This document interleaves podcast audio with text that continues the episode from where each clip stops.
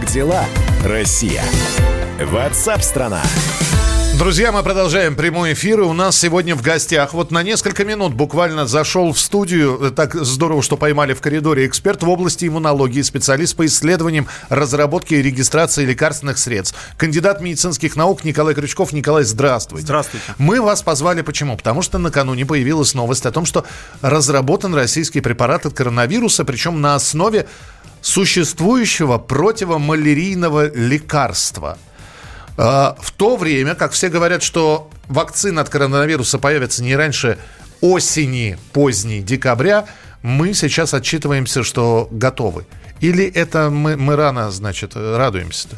Ну, смотрите, препарат сам по себе да, был разработан в конце 70-х годов э, одной крупной фармацевтической компании, не называя, да. А у нас в России зарегистрирован, если я правильно помню, в 2017 году, в 2017 году, российской компании, но именно компании, принадлежащей ФМБА России, это фармазащита. Угу. Это государственная компания, поэтому называю. А, вот, соответственно, это не новый препарат, он не новый в мире, а относительно новый в России. А, действительно, это препарат из той же группы, что и хинолон, и гидроксихинолон, Дрогобролон, то есть это те препараты, которые, ну, которые, как считаются, могут, могут действовать в отношении э, этого вируса, коронавируса, который вызывает COVID-19. А почему сейчас э, ФМБА, ну и в частности Скворцова сделала такое заявление, я думаю, в связи с тем, что у них этот препарат уже зарегистрирован, он есть. А понятно, что в качестве показаний применения коронавируса там не значится, но предполагается, что раз он из той же группы терапевти... Э, фармакотерапевтической, что и гидроксихинолон и хилолон, он может работать. То есть и... это как ситуация с Виагрой, делали таблетку от сердца, а получился немножечко другой эффект. Э, получился и тот, и тот и эффект. Тот, и, тот, и но, тот, и но тот. хочу сказать так. Вот смотрите, по гидроксихинолону и хинолону сейчас идут исследования, окончательных данных нет. Скорее всего, работает схема гидроксихинолон плюс антибиотик азитромицин. Почему? Потому что антибактериальные пневмонии присоединяются к вирусной, да, и, соответственно, вот эта схема может работать. Э, и также есть данные о том, что, скорее всего, у большинства пациентов сам гидроксихинолон и хинолон не работают изолированно. То есть, если давать только их них не работают. То есть с азитромицином эффект есть, скорее всего, без азитромицина эффекта, скорее всего, нет, или он очень слабый. Я сейчас для слушателей напомню, пневмонию вызывают пневмококи которых пытаются уничтожить э, э, антибиотиками в данном случае э, пневмококи или гомофильные палочки или другие возбудители присоединяются к вирусу, а, потому что э, изначально вызывает пневмонию сам вирус, угу. очень серьезно, а дальше в связи с тем, что обширное воспаление и защитные ресурсы организма ослабеют, то всегда, как правило, присоединяется э, бактериальный возбудитель. И делает его сильнее. И делает эту пневмонию еще более сильной. Поэтому вот такая схема может работать. Я еще раз говорю, что окончательных данных, которые бы всех удовлетворили, я имею в виду в профессиональном сообществе, их нет. Их нет и по гидроксихинолону, по хинолону.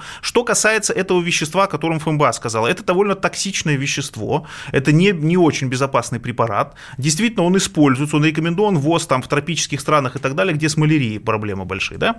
Он э, используется для лечения малярии вообще изначально. Да? Вот, соответственно, еще, э, эфи, скажем так, доказательств эффекта, если бы в нормальных условиях находились, их, конечно, недостаточно для того, чтобы рекомендовать такое применение. Тем более нельзя рекомендовать профилактическое применение, о чем тоже было сказано так вскользь. Да? То есть, что может быть в связи с тем, что мы находимся в серьезной, тяжелой ситуации эпидемии, которая будет развиваться в России в том числе, мы вынуждены использовать полуэкспериментальные препараты, да, полуэкспериментальные, которые не прошли всех стадий клинических исследований, по, на, показавших эффективность безопасность при COVID-19. Тогда да. э, здесь возникает сразу... Не только в России, добро, везде Добровольцы?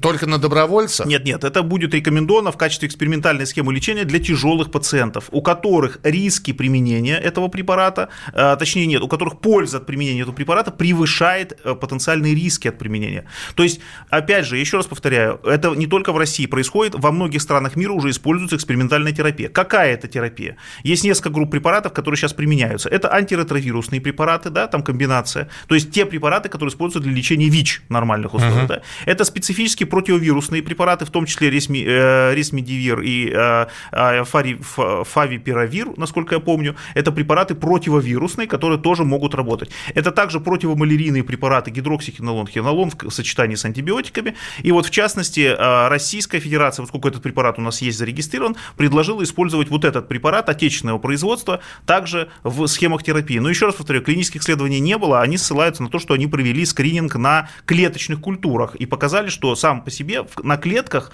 этот препарат хорошо уничтожает, прекращает размножение вируса, уничтожает его. Поэтому, соответственно, исходя вот из этих предварительных данных, и было сделано такой вывод. Ну, Но... Ну тогда финальный вопрос, Николай, чтобы вас долго не задерживать, потому что большую беседу с Николаем вы обязательно услышите в нашем эфире. Э, сейчас моя коллега Мария Бочинина записывает, интервьюирует его. И все-таки я огромное количество вижу сообщений по социальным сетям. Люди в профилактических целях начинают пропивать антибиотики. Э, антибиотики вообще сами по себе никоим образом не, не изменяют, а, э, скажем так, инфекционность вируса. То есть не изменяют вероятность заражения. Да? Почему? Потому что мы говорим о том, что COVID-19 вызывается вирусом, а не бактерией. Если вы пьете антибиотики, это никоим образом не помогает совершенно не заразиться и никоим образом не, по, не помогает снизить остату осложнений. Антибиотики нигде не рекомендуются, ну, медиками, да, нигде не рекомендуются специалистами для применения, для профилактики COVID-19. Этой рекомендации нет нигде, поэтому можете смело э, не пить антибиотики, вы ничего от этого не потеряете. Короче, соблюдаем средства гигиены и самоизолируемся. Есть ряд методов, в том числе, в первую очередь, это средства гигиены и самоизоляции, использование спиртовых санитайзеров с, кали... с процентным содержанием спирта более 60%, из изопропиловый или этиловый спирт, да, это тоже эффективная мера. Это ношение маски, если у вас появилось, вам вынуждены выйти, у вас появились симптомы какие-то ранние, да, и также обращение за медицинской помощью, и в том числе э, информирование Роспотребнадзора о возможных наличии у вас каких-то симптомов. Да? Горя... Телефоны горячей линии и в Подмосковье, и в Москве, и в других регионах, и в Роспотребе федеральном, они известны, можете на сайте их найти.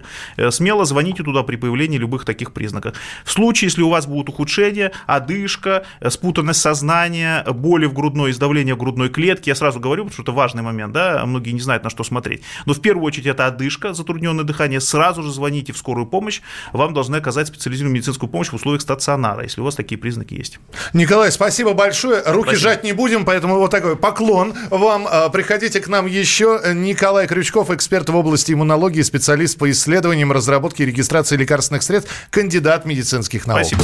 Как дела, Россия? Ватсап-страна!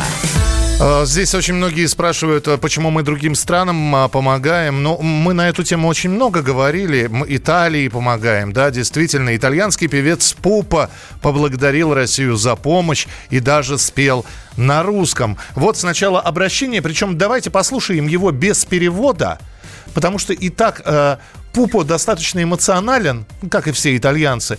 Я чуть попозже скажу, о чем он говорит, но надо сейчас послушать в оригинале, как он благодарит Россию. Desideravo ringraziare gli amici, i fratelli russi per il grande aiuto che state dando alla mia Italia, a noi italiani in questi momenti difficili. Ero sicuro che i fratelli russi non ci avrebbero mai abbandonato. Grazie da Pupo e grazie da tutta l'Italia. Russia, ti vogliamo bene. Ciao. Хочу поблагодарить российских друзей и братьев за огромную помощь, которую вы оказываете моей Италии, нам, итальянцам, в очень сложное время. Спасибо от Пупа, спасибо от всей Италии. Россия, мы любим тебя. И более того, он свою любовь еще выразил в песне. Ну, понятно, да, взял итальянец, который, э, кстати говоря, приезжал к нам на гастроли, но взял и выучил песню на русском языке. Я предлагаю хотя бы фрагментик небольшой послушать. Пупа поет на русском. Призна все В этом мире бушующем Есть только миг. За него и Песня из кинофильма «Земля Санникова» в исполнении Пупа. Именно он называется «Жизнь». Ну и все, наверное, на сегодня. Друзья, мы продолжим обязательно эфиры. Оставайтесь на радио «Комсомольская правда». Спасибо, что слушали. Я зачитался вашими сообщениями. Это безумно приятно, потому что я здесь в студии тоже в самоизоляции в такой. Я один нахожусь. Вот периодически э, гости приходят. Звукорежиссер Денис в, звук, э, в звукоизоляции находится.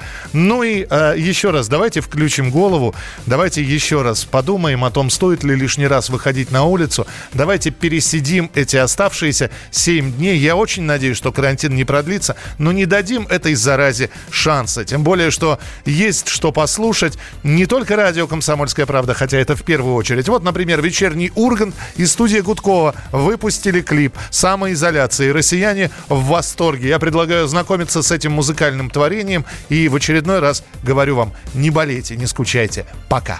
Самоизоляция. Самоизоляция. Когда запираешь, когда заключаешь в квартире ты сам себя. Сиди дома, детка, сиди дома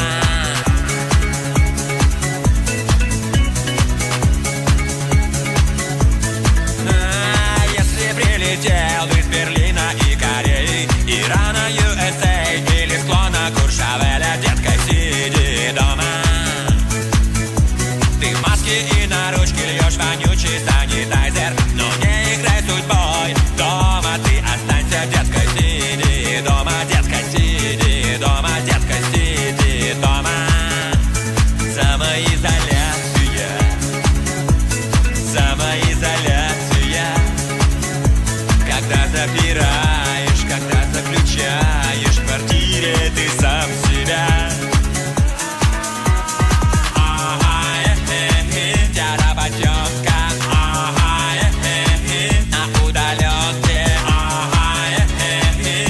Чихнувшим. Как дела, Россия?